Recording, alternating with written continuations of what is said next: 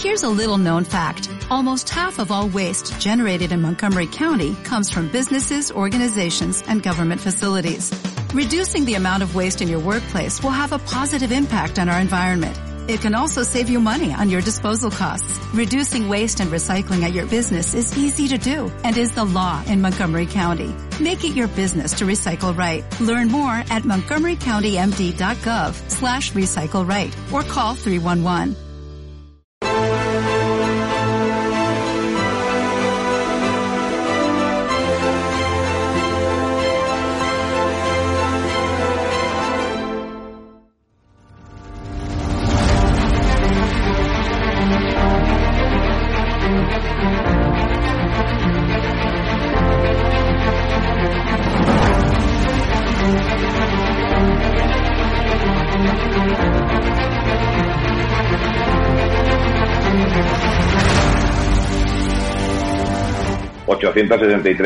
Consultas eh, que han venido a, través del canal de estado de alarma y de ellas pues ha habido un porcentaje muy muy alto que, son clientes nuestros ya. Yo la verdad que cuando hice, cuando di este paso de publicar, porque claro, yo no tengo ningún medio de comunicación como puedes tener tú, y mi forma de, demostrar mi cabello y mi indignación con este bueno, voy a intentar a ver si puedo, puedo, que yo no soy políticamente correcto. Sentado cátedra, apoyas un proyecto por la libertad de expresión, has puesto una pancarta contra el gobierno, te va mejor que nunca a pesar de la pandemia. Don Félix Revuelta, presidente de Naturhaus, propietario también de la Unión Deportiva Logroñés, dueño de este hotel maravilloso donde nos has alojado. Está mal que lo diga, pero desde que me hice un poco famoso por mis expresiones en contra de este gobierno social comunista, mi negocio ha ido para arriba.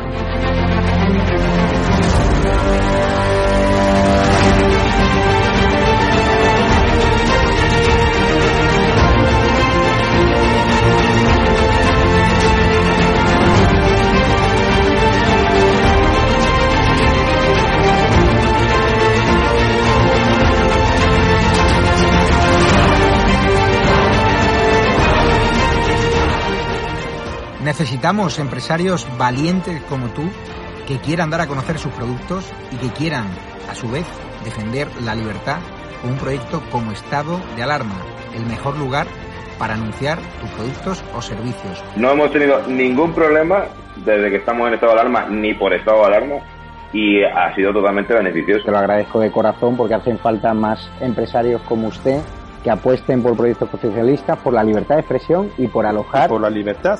a personas con independencia de su ideología. Es que aquí puede venir quien quiera. Apóyanos porque merecerá la pena y juntos llegaremos muy lejos.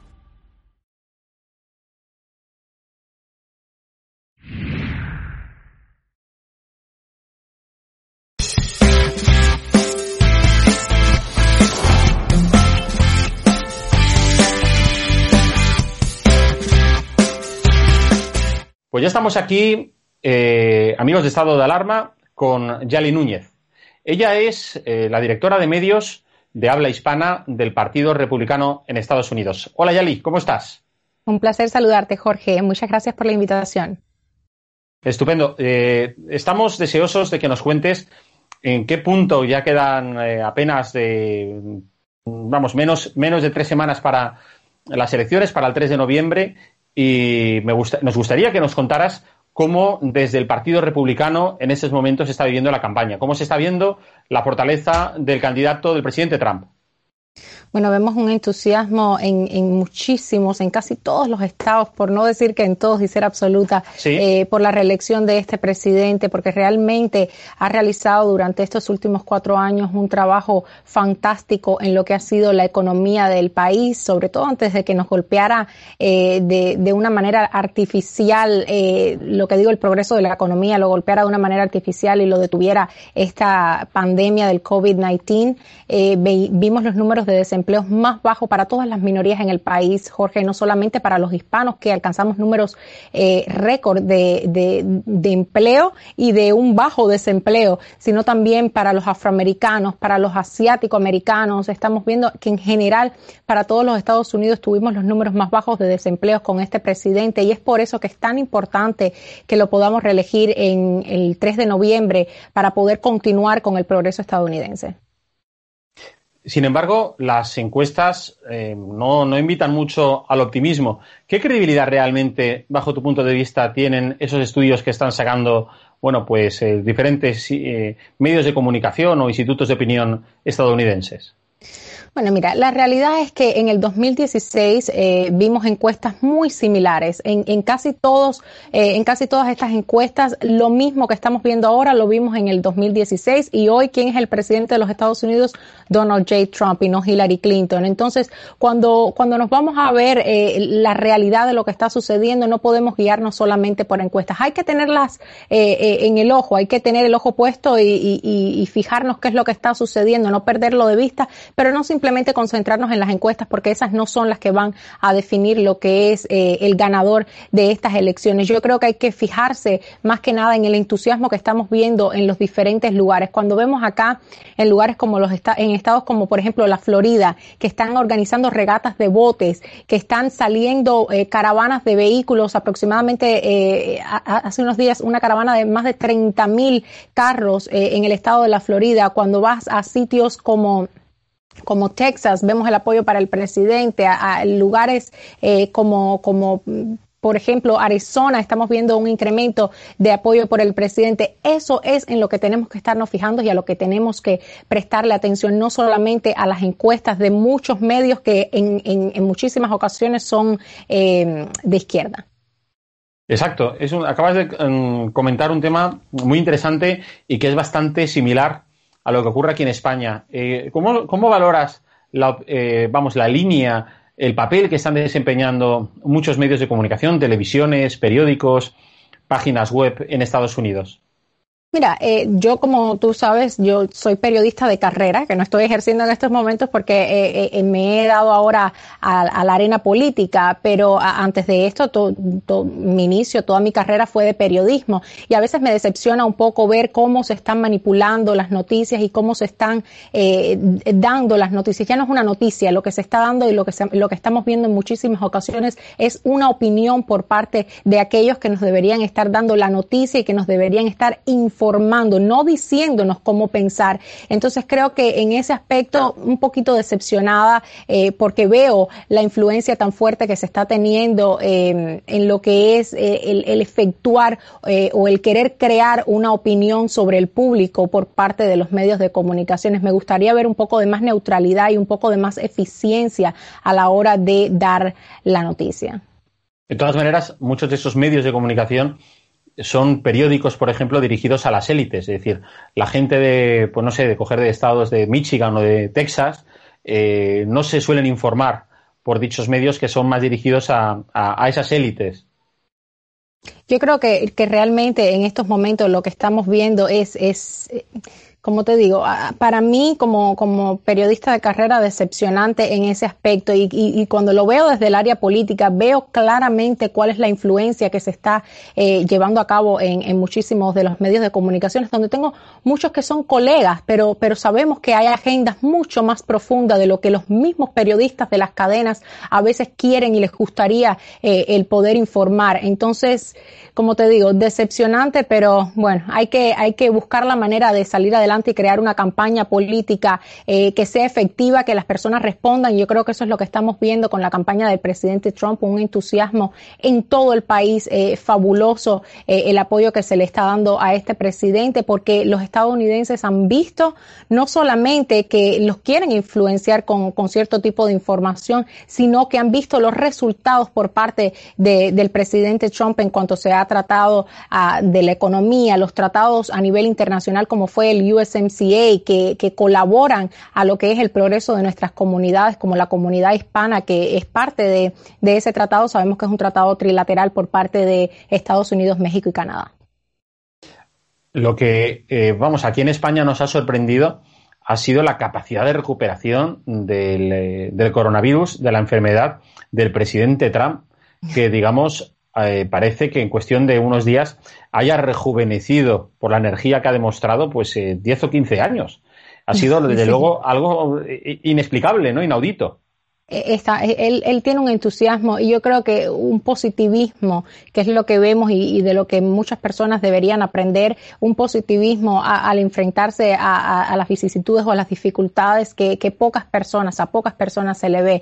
Obviamente tiene todos los cuidados de un sistema de salud que lo ampara eh, y, a los mejores médicos y a los expertos a, su disposición, pero más allá de eso yo creo que, que también eh, la vamos, la estamina que tiene el presidente, algo que no, no se puede comparar a Joe Biden, que, que lo que hemos visto es una persona que, que le cuesta trabajo eh, responder a muchas preguntas, que a veces se ve desorientado. Entonces, eh, yo creo que es muy peligroso elegir a un candidato que, que no, no se vea presente en el momento. Y cuando vemos a un Joe Biden que está diciendo eh, que está en un estado, cuando está en otro, que, que, que piensa que está corriendo para el Senado y no para la presidencia, yo creo que eso es preocupante para los votantes estadounidenses y es algo que tienen que tener en cuenta cuando vayan a las urnas.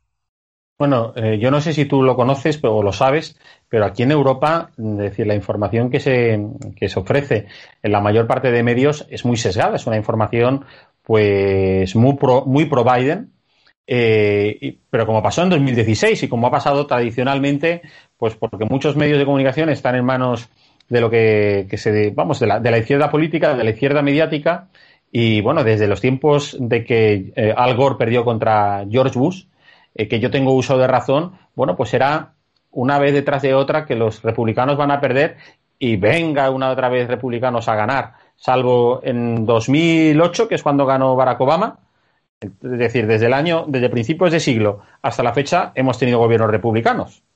Y esa es la realidad. Pero aquí en Europa siempre se ha dado por ganador pero no solo es una cuestión de España, imagino que lo sabrás. Pasa en Francia, pasa en Alemania, pasa en Reino Unido, es decir, es una información completamente sesgada. Y acabas de decir una cosa muy interesante, y es ese tratamiento médico, por ejemplo, que ha recibido el presidente Trump y del que aquí apenas se ha querido mencionar, pero como tú has dicho, es decir, gozáis de un sistema de salud, de un sistema, está claro que es el presidente, y el presidente, desde luego, pues oye, tiene un unas atenciones y unos cuidados que, claro, que, no tiene el ciudadano de a pie, pero eso pasa en Estados Unidos, pasa en España y pasa en China. Eh, pero efectivamente, o sea, es decir, la calidad de la atención médica estadounidense, pues se ha visto claramente qué nivel tiene, pues con el tratamiento del presidente Trump. Definitivamente, y, yo pienso, eh, porque vemos todas estas propuestas de, sistemas de salud que realmente dañarían al pueblo estadounidense, como sería un Medicare for All, eh, algo que está proponiendo el senador Bernie Sanders, algo que abrazó Kamala Harris, la ahora eh, nominada a la vicepresidencia por parte de la fórmula demócrata. Entonces, cuando vemos este tipo de este tipo de políticas que arruinarían el sistema de salud privado para millones de estadounidenses que no proveerían eh, eh, los cuidados de salud y de atención de salud que necesitan la mayoría de los estadounidenses porque cuando se socializan, y yo vengo de un país donde el sistema de salud es socializado, donde dicen que tienen el mejor sistema de salud del mundo. Para los espectadores que no lo sepan. Sí, nacida y criada eh, en Cuba, también ciudadana americana, pero, pero nací, nací y me crié en Cuba. Cuando vemos un sistema de salud socializado como el que hay en Cuba, que dicen que tienen el mejor sistema de salud del mundo, y, y, y, los hospitales están que no hay medicamentos, que los cuidados de salud no son los que se deben tener, que sí, no mandan a nadie a la casa, pero la realidad es que no hay la manera correcta de tratar a los pacientes y no hay eh, las condiciones con, cuando hay un sistema de salud socializado. Entonces, cuando vemos que eso es lo que quieren implantar aquí en los Estados Unidos, muchísimas personas en estos momentos se encuentran asustadas con, con, ese tipo de propuestas y no quieren votar por un candidato que proponga eh, eh, ese tipo de medidas socialistas aquí en los Estados Unidos porque sabemos que la mayoría de los hispanos venimos a este país en busca de oportunidades y en busca de, de básicamente huir de lo que dejamos atrás de ese tipo de medidas que, que colapsan lo que son las sociedades. Pues mira, desgraciadamente aquí en España, no sé si estás muy al tanto de cómo está la composición política, pero sabes que precisamente mm, tenemos en el, en el gobierno a un partido socialista, en coalición con un partido pues muy amigo de Cuba, muy amigo de Venezuela, son bolivarianos, se llama Podemos, y, y, claro, y tenemos, pues bueno, pues como el presidente Trump ha dicho en alguna ocasión, la gestión más nefasta de toda Europa y una de las más nefastas de todo Occidente, con más número de muertos, más número de contagiados, eh, con la economía hecha, pues, eh, decir, hecha trizas, eh, con una cantidad de parados increíble, es que al final es verdad, es decir, se nota cuando quien gestiona es alguien que está pensando en el interés común, en el interés general, y no solamente, bueno, pues en, en como tú estás comentando, en vaciar las arcas públicas, inundar de déficit público a la hacienda de, un país, puede ser Estados Unidos o en este caso de España, y al final, pues crear más pobreza, ¿no? No, y definitivamente eso no es lo que queremos ver acá en los Estados Unidos. Estamos eh, luchando por mantener un sistema capitalista, un sistema que ha dado resultados y que le ha dado la bienvenida a millones de inmigrantes a este país, millones de inmigrantes que van a tener eh, voz y voto este próximo 3 de noviembre. Somos aproximadamente 32 millones de hispanos que tendríamos la posibilidad de poder votar y es por eso que yo siempre digo, yo quiero que voten republicano porque el avance sería tremendo si lo hacemos, eh, pero más que nada quiero que los hispanos acá en Estados Unidos salgan y que voten, que utilicen el poder del voto, porque eso es algo que no tenemos en muchísimos países y, que nos gustaría eh, el poder eh, aprovechar esa oportunidad y ese privilegio del voto que tenemos acá en los Estados Unidos. Entonces, que voten por propuestas como las que está haciendo el presidente Trump, que avanzan la economía. Hay, hay encuestas que muestran que, que más del 50% de los estadounidenses opina que están mejor de lo que estaban en el 2016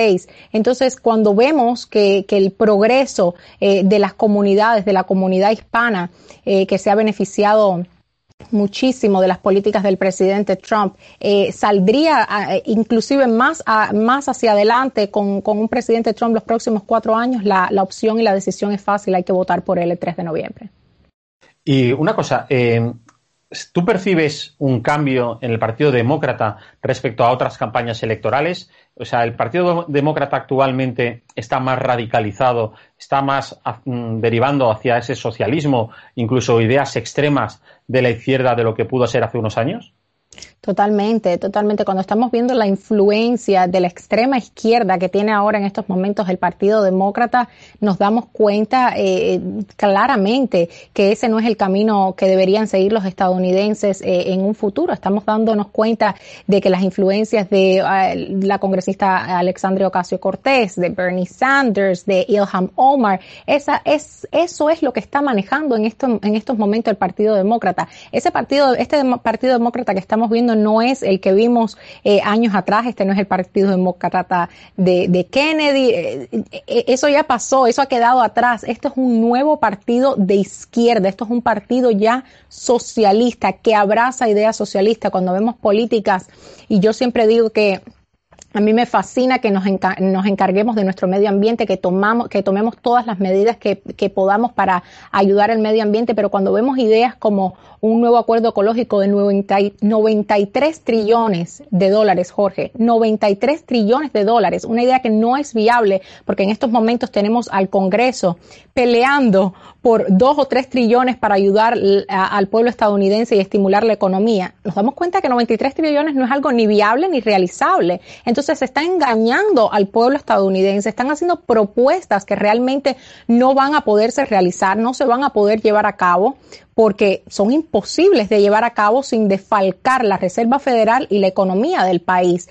Y eso es lo que estamos viendo por parte de este Partido Demócrata que se ha ido completamente hacia la izquierda. Y además hay una cosa que yo también destacaría y creo que es importante para nuestros espectadores españoles e hispanos, es el hecho de que, por ejemplo, el otro día, el día 12, el Día de la Hispanidad, o Día de la Raza, que también se le llama en muchos lugares de Hispanoamérica, el, presidente, el presidente Trump, felicitó por el Día de Colón o Columbus Day, que también llamáis allí, y sin embargo, muchos de los militantes, seguidores, simpatizantes del Partido Demócrata son negacionistas de ese pasado, de esa historia. No olvidemos que muchos de ellos han estado derribando estatuas en los últimos meses no solamente de Cristóbal Colón, sino de otros tantos personajes históricos de los padres fundadores a los que se les acusa de ser racistas. Bueno, se quiere reconstruir y eso, ¿sabes qué ocurre? Es algo que está pasando igualmente aquí en España. Es decir, quieren llevar a cabo una especie de revolución de reescribir la historia, escribirla como a ellos les gustaría y adoctrinar a nuestros hijos para que sean esas mentiras y esas falsedades sobre los orígenes, en vuestro caso, de los Estados Unidos o el papel que, por ejemplo, tuvo España en el descubrimiento de América. Y eso es muy, eso es muy preocupante.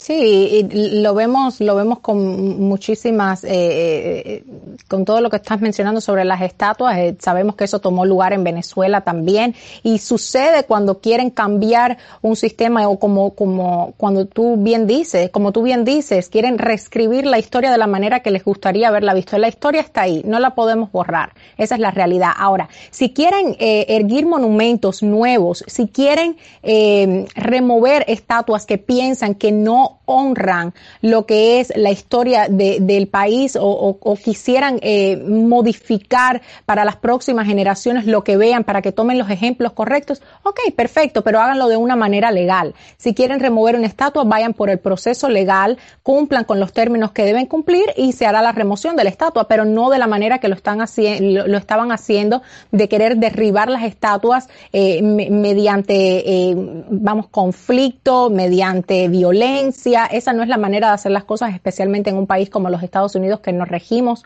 por la ley y que se debe respetar la ley y nadie está por encima de la ley. Entonces tomemos las medidas correctas para poder hacer las cosas y, no seamos eh, eh, ingenuos. No podemos reescribir la historia. La historia ya está ahí. Lo que debemos hacer es crear una nueva página en la historia que hable positivamente y que genere em, ideales y que genere ídolos nuevos a seguir con las ideas correctas. Muy bien. Y una última cuestión, Yali, eh, que es importante. Eh, ¿Qué le dirías a la gente joven? Tú eres una chica joven eh, y ahora mismo se habla precisamente de ese, del papel del voto joven en estas elecciones eh, del 3 de noviembre. ¿Por qué un joven o una joven debería votar al presidente Trump antes que a Joe Biden? Bueno, mira, yo creo que es fundamental que la juventud salga a votar que, exprese eh, sus ideas, que exprese lo que quieren ver eh, en, próximamente en una sociedad a través de su voto. Y, pienso que la opción correcta es el presidente Trump simplemente porque muchísimas, muchísimos jóvenes, eh, sabemos que la juventud es rebelde, eh, la juventud a veces quiere, tiende a, ir, tiende a irse por ideas un poco más hacia la izquierda, pero la realidad es que hay que vivir eh, un socialismo para saber y experimentarlo, para saber las consecuencias de las políticas de izquierda. Yo nací, me crié en Cuba, he experimentado, he vivido en carne propia lo que es el socialismo y el comunismo y no se lo recomiendo a nadie.